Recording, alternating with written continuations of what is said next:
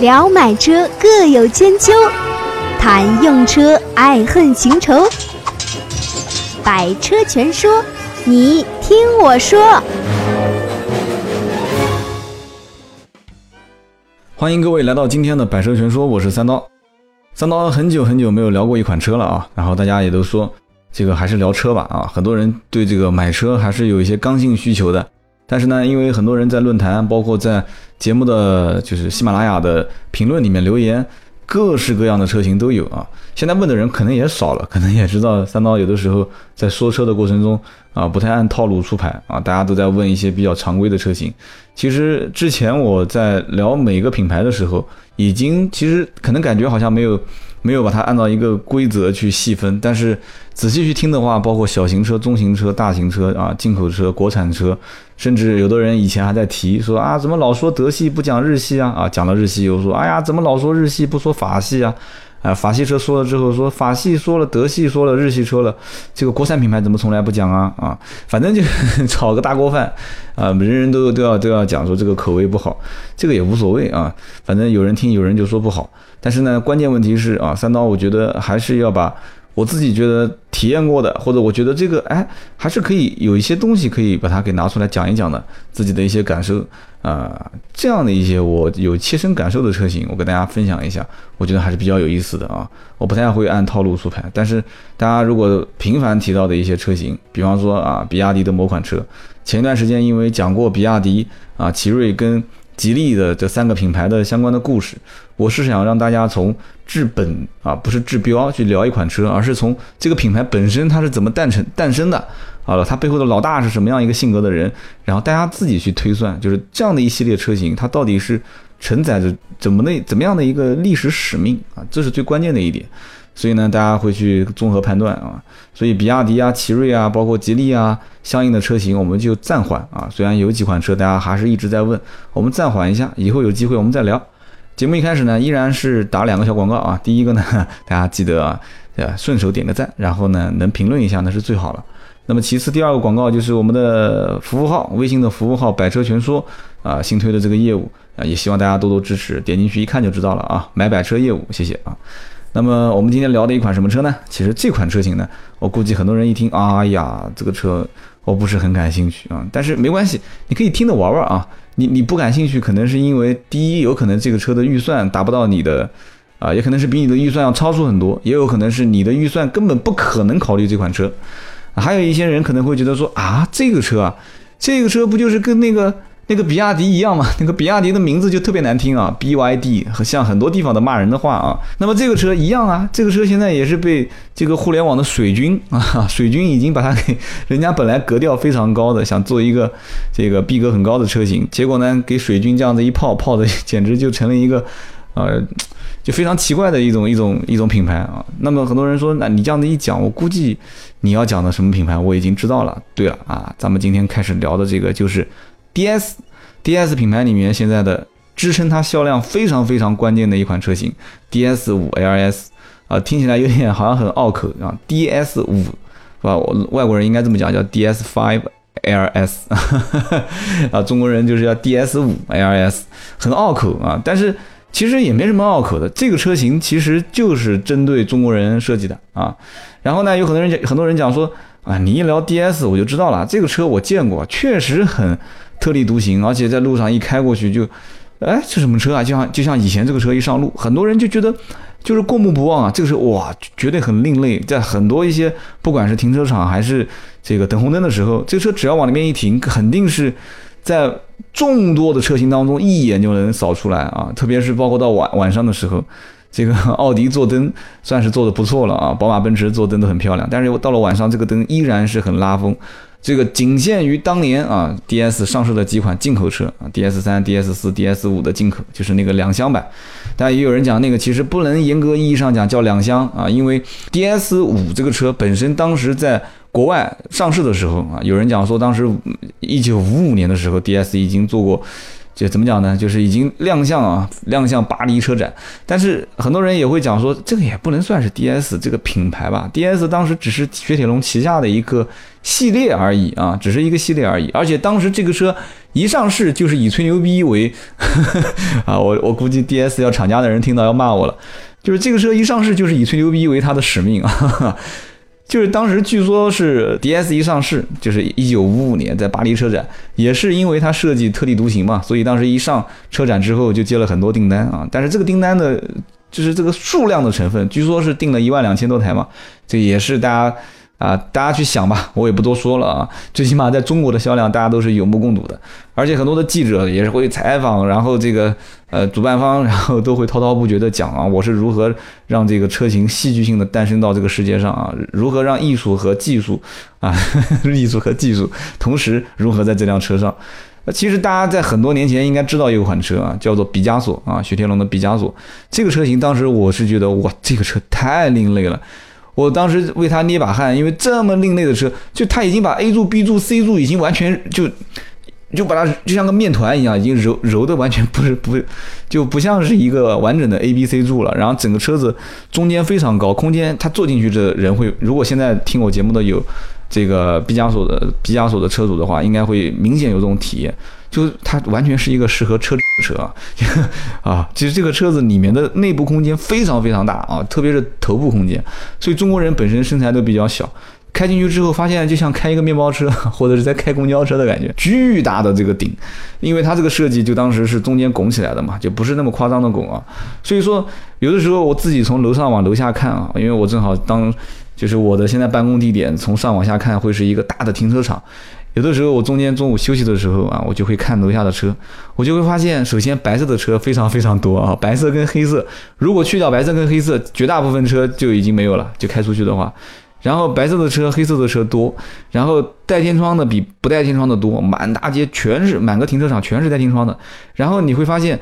法系车是非常好辨认的啊，因为。所有的车子 A、B、C 柱都是统一的一个造型，而且位置如果停得稳的话，A 位置都几乎是一样的。但是停了一辆法系车，你就会发现它天窗的造型也不是四四方方的，它也是。带一点有棱有角，就是那种圆润的那种感觉。然后它的这个 A、B、C 柱也是特别扭曲啊！大家感兴趣以后，你从楼上往楼下看，你看所有的车停成一排，停成一个停车场的时候，你就会非常明显的发现，有些法系车就会在所有的车从车顶上来看就能看出。那么 DS 这款车型，DS 五 LS 这款车型，三刀是怎么评价的呢？啊，首先非常幸运的是啊，身边有卖 DS 五 LS。而且是顶配 1.6T 的最最高配置的二十，应该是二十四万多吧这款车型。当时这哥们儿因为也是不差钱，我当时也问他，我说你为什么买这个车？他说买这个车好看啊，两个字 就好看哈。我说那你知道你这个预算能买到什么车？我知道，就就对方心里非常清楚。就是说花这个预算啊，就是一点六 T 的预算能买到什么车？他非常清楚，奥迪、宝马、奔驰能买啊。如果要买商务车的话，不管是啊从帕萨特、迈腾，还是啊君威、君越，还是蒙迪欧，反正都能买。但是对不起，我就要这个车，为什么呢？好看啊，我喜欢啊，好看啊，就是好看，而且不仅仅是外形好看，而且拉开车门里面的那种，就是现在大家都知道了啊，应该估计要是了解过这个车，就是哪怕真皮座椅加实木啊，就是真的这种实木，不是贴片啊，就是真的实木镶嵌，而且每一个就是细节的处理，包括这种镀铬的处理啊，按键的处理，就给人感觉这个车做工非常细，哎，这个还不得不承认，DS 其实从我最早。就是我当时知道说，哎，说，呃，我工作的旁边开了一家 DS 的专卖店，啊，当时我就觉得很奇怪，我说这个 DS 是什么个品牌？然后后来上网也搜，然后人家也讲说是雪铁龙的高端。后来我就在想，我说，哎，我说确实也是，我觉得法系车出个高端品牌也容易理解啊，因为法国车在国内一直都卖的不是很好啊。以后有有机会，好像我也聊过这一期吧。就是一直在纠结屁股的事情，就是法国车进国内，先是全是两厢，结果两厢都卖的不好，然后法国人说那我就加个屁股吧，中国人都喜欢三厢车，结果出了个三零七，三零七加了个屁股还是卖的不好，就没搞懂，我说中国人不是喜欢三厢车吗？加屁股的车吗？啊，他不知道这个夹屁股的车是硬生生的加上去，就是完全没有法系车两厢车的那种圆润跟线条感。结果呢，法国人说那行，那我就把这个屁股我再修一修吧，啊 然后找一些特别牛叉的设计师啊，因为法国肯定是不缺设计师的嘛，对吧？然后大家看啊，不管是雪铁龙还是标致。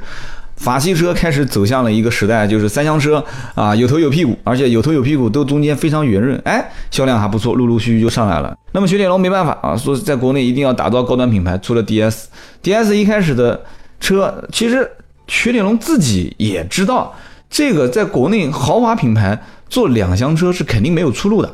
因为 BBA 所有的车型都都是前车之鉴啊，不管是宝马出两厢啊，宝马出两厢，包括。这个 mini 我们就不说了啊，宝马出两厢，包括宝马一系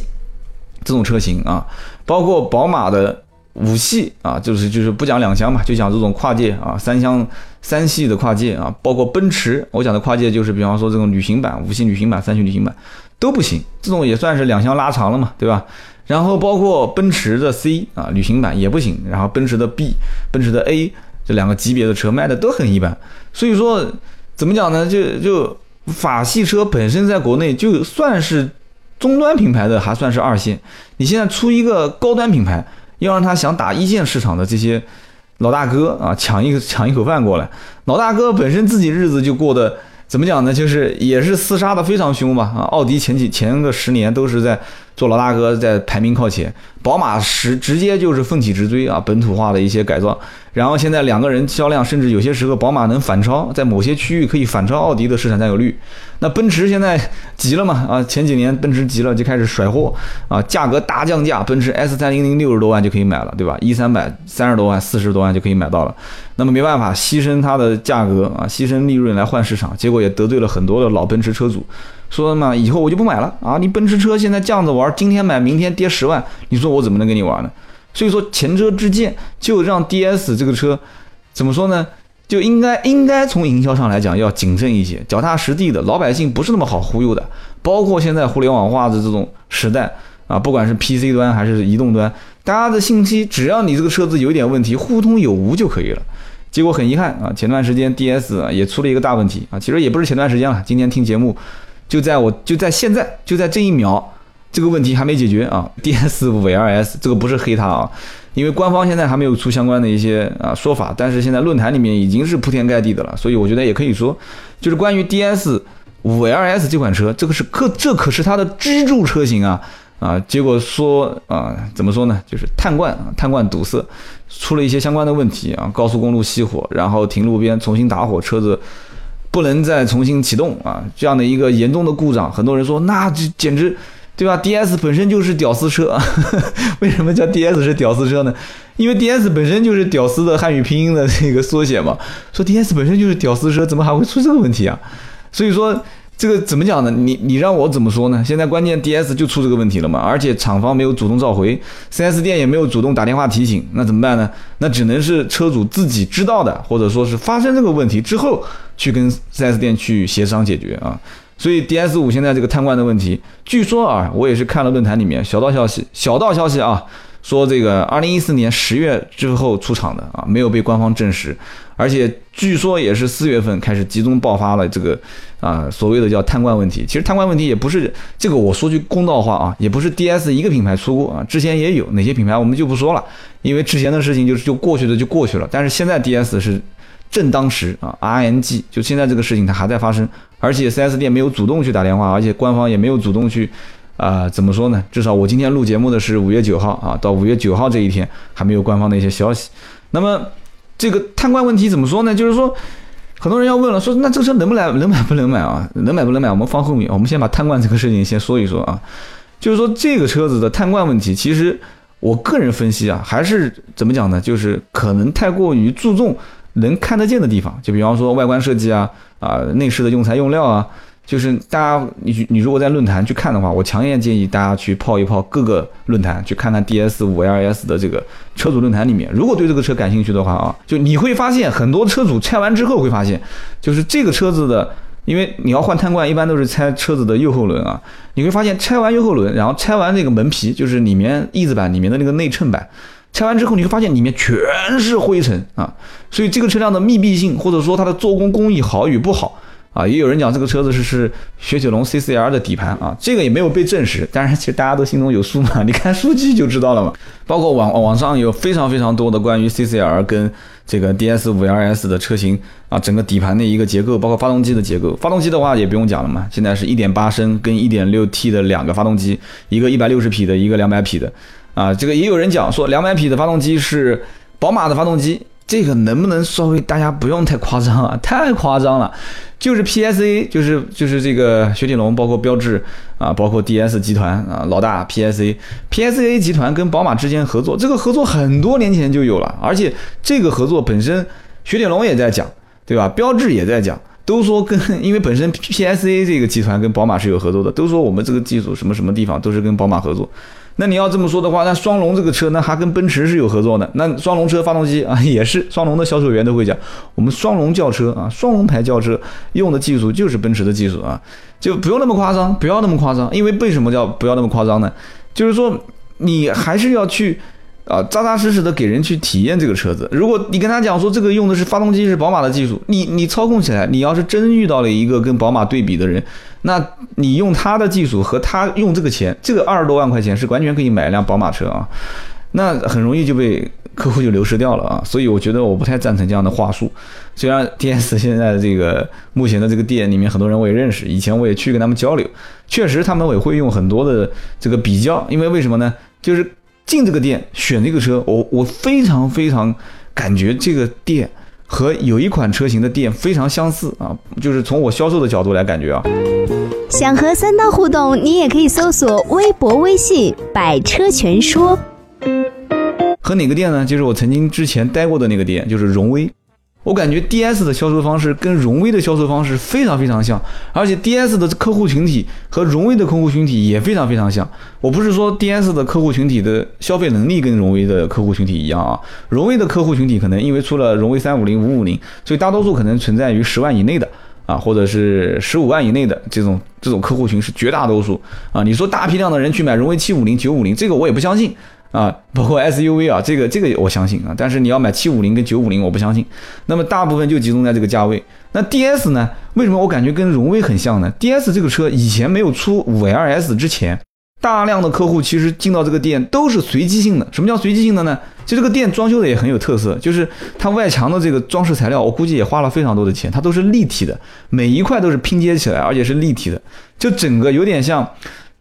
就虽然说这个车我怎么看也有点像四零八啊，大家别喷我，有点四零八五零八的感觉，但它是 CCR 的底盘啊，就是 CCR 底盘也是没证实过的啊，我再重新强调一遍。然后这个车子不管是从 A 柱、B 柱、C 柱，然后到尾就是整个的尾巴，虽然它的尾巴尾灯也很有特色，它的镀铬饰条是镶在尾灯里面的，但是怎么看都像是四零八啊，我不知道为什么，你们也可以喷我，但是我怎么看都像四零八。你说四零八现在价格降了那么狠啊，就是一降再降，十来万就可以买到了。这个车起步的价格虽然说一点八升也是十多万，而且还是手动挡，就这个车整个价格跨度是跨了十多万块钱，从十几万到二十几万都有。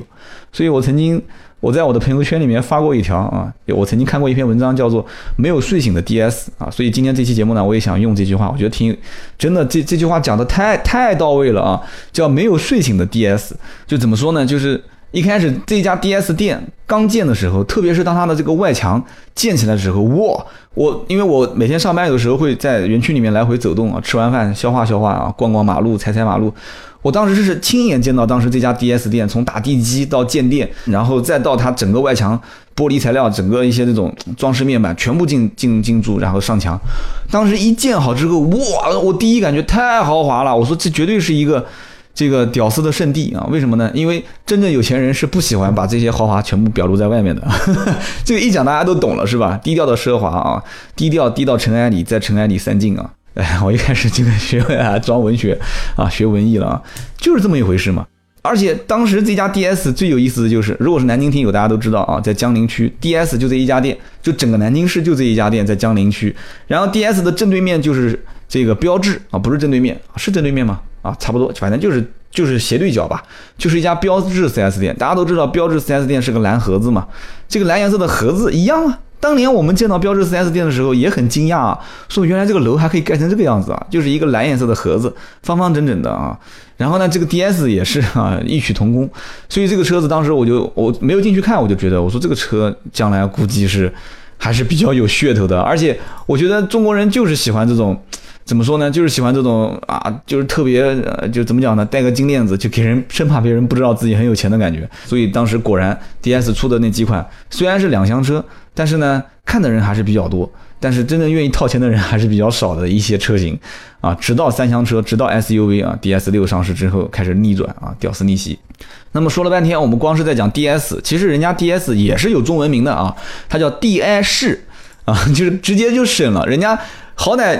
这个我不太会发音啊，就比方说标志的那个英文 P 开头的，我也发不出的是什么音，但是它叫标志，对吧？雪铁龙是那个叉叉叉叉叉，它叫雪铁龙，但是这个这个太直接了，直接就用中国人说 DS 的这个语音，就把它直接变成 DI 是，D 就是草字头底下一个帝王的 D，I 就是草字头底下一个叉，然后是就是有没有单人旁？我来看一下啊，好像是有单人旁的啊，DI 是。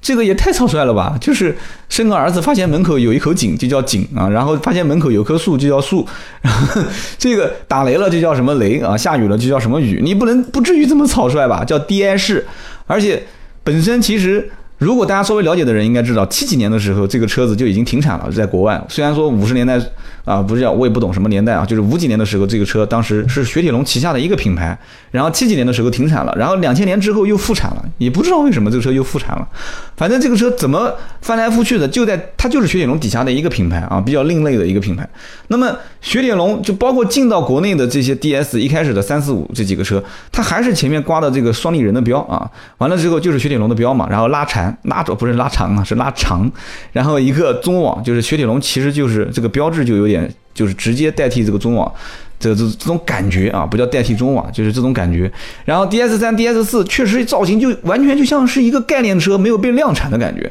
线条也是扭曲的，A、B、C 柱也是扭曲的，中控台也是扭曲的，反正所有的东西都不按常规出牌。包括甚至于大家如果看过这个 DS 五的，呃，这个还不能算是完全的两厢车，因为拉长了嘛，有点像这个猎背车型啊，呃，这个这个英文怎么说来着？叫 shooting break 是吧？啊，就外国的朋友、国外的朋友，大家不要不要不要笑我的英文啊，shooting brake 啊，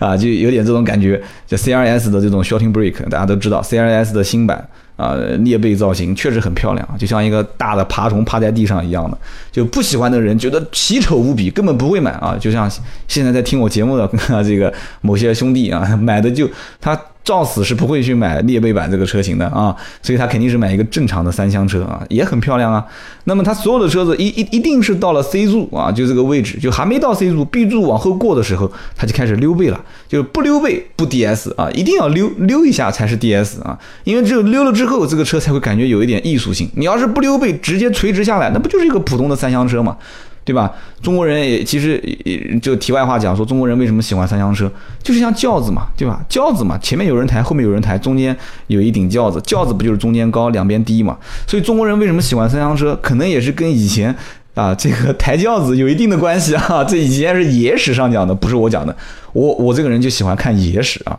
然后呢，当时我兄弟开的这台车呢，还是确实我试的就是 1.6T 的高配的车型啊，而且是最顶配的，哪怕真皮的啊，然后哇一堆很多的这种高配高，就是怎么讲呢，就是高配。但是说实话，讲是高配，这些车你知道，我本身是也做二手车生意，很多二手车我都见过了，就见怪不怪了。所以为什么我刚刚讲说这个车的销售啊，就它整个销售体系。给我一进这个 4S 店就感觉它有点像荣威呢，啊，包括它的仪表盘也特别像荣威啊。但是这个说它像荣威，估计很多人也要喷我。就是我说说为什么会感觉像荣威，就是说荣威刚开始上市的时候也是一样，就是说它的产品是呃非常单一，就两个嘛，就当时荣威750、荣威550，而且550只有一点八 T，它不带 L，然后750当时是二点五升加一点八 T，所以当时就是产品线非常非常小。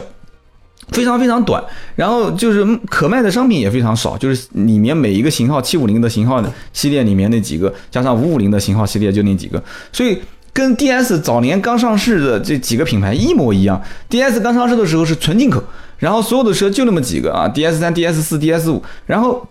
这个怎么讲呢？三，还可能人家根本就不进货，因为知道这个车进过来也没人买，对吧？一个一个一个，应该严格意义上讲叫三门，其实就是讲的更容易理解，就是两个门嘛，左右各一个门，就是这样的一些车，人经销商都不愿意进货，那怎么办呢？就只能象征性的，你既然想建这个店，你不能一台车不放啊，那就放放 DS 四啊，然后再多放一点 DS 五，就好歹看一看 DS 四跟 DS 五还是比较靠谱的。虽然说 DS 四这个。也是看起来也是像一个门啊，因为只有一个门有把手啊，后面那个门怎么讲呢？就是你你要仔细看才会发现哦，原来那个那个门的把手是在上面啊，就是这隐藏式的把手。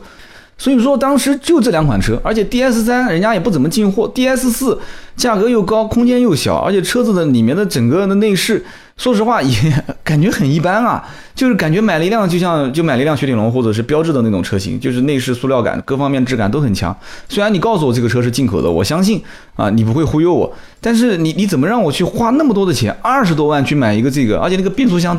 变速箱也很 low 啊，中控台也很 low 啊，这这怎么都没有办法说服我，这是一个二十多万的车，因为二十多万的车在中国能选的范围内太多太多了，所以说各个 4S 店想大跳水，但是厂家就是厂家也给了很多的一些扶持政策，就你不能跳啊，你就是 刚开始一上市，三四五三款车型就开始大跳水，你后面怎么玩啊？我还有一些车型还没放出来，所以呢，经销商就一直等着厂家给一些政策，然后厂家又指望着经销商能。能出奇制胜，所以这两边都是存在问题的。所以 D S 后来也是老大给换了嘛，就换了另外一个是雷诺的一个，当时是总裁吧，好像也是个老大过去。可是我 我也觉得很奇怪，这个雷诺也是在中国这个非常非常边缘化的一个品牌，你就不能花高价钱去花高价去请个奥迪、宝马、奔驰的老大过来管一管嘛？所以我也不知道怎么回事，请了一个雷诺的啊，冷门品牌。所以呢，二零一五年 D S 也给了一个新政策，叫做四三二幺零。这个呢，我觉得大家反正就是大概知道一下就行了。四呢，就是 D S 要把它的旗下经销商扩充四倍；三呢，就是销量要翻三倍。完了，这个二呢，就是我也搞不懂二是什么意思，反正就是就是什么长安标题标志雪铁龙会给更多的资源吧，给经销商，就这个是蛮二的。然后一呢，就是要把厂家到经销商的所有政策连成一条线。其实这个反过来讲，不就是目前厂商跟经销商之间还没有把这个政策理清吗？啊，然后要保证经销商利益。零呢，就是一五年一定要让 DS 的品牌实现盈亏平衡。哎，好好可好可怕，就是 这个品牌竟然一五年年底的目标是要做成盈亏平衡。所以说，我我说实话，我当时从这个品牌的建筑上来讲，我就感觉这不是像是卖。卖车的一个一个一个一个店，大家有没有这种感觉？路过 DS 的店，如果身边有的话，我觉得更像是一个卖奢侈品的。就是大家，你如果看过一个，就是北京啊，包括这个上海的一些 GUCCI、LV 啊，包括这个这个一些其他的品牌 Prada 啊，就是那种旗舰店，那个旗舰店的造型，你再去看看这个 DS 的店的造型，非常非常的像，所以。这个这不是来卖车的，这这就是来打造一个奢侈品品牌的。但是大家如果听过这个东吴相对论，应该知道，奢侈品它是一个，它相当于是一个，就像货币发行的一种方式，就是它必须是在某一个特定的环境底下，由特定的一些文化和内涵积攒到了很多很多的。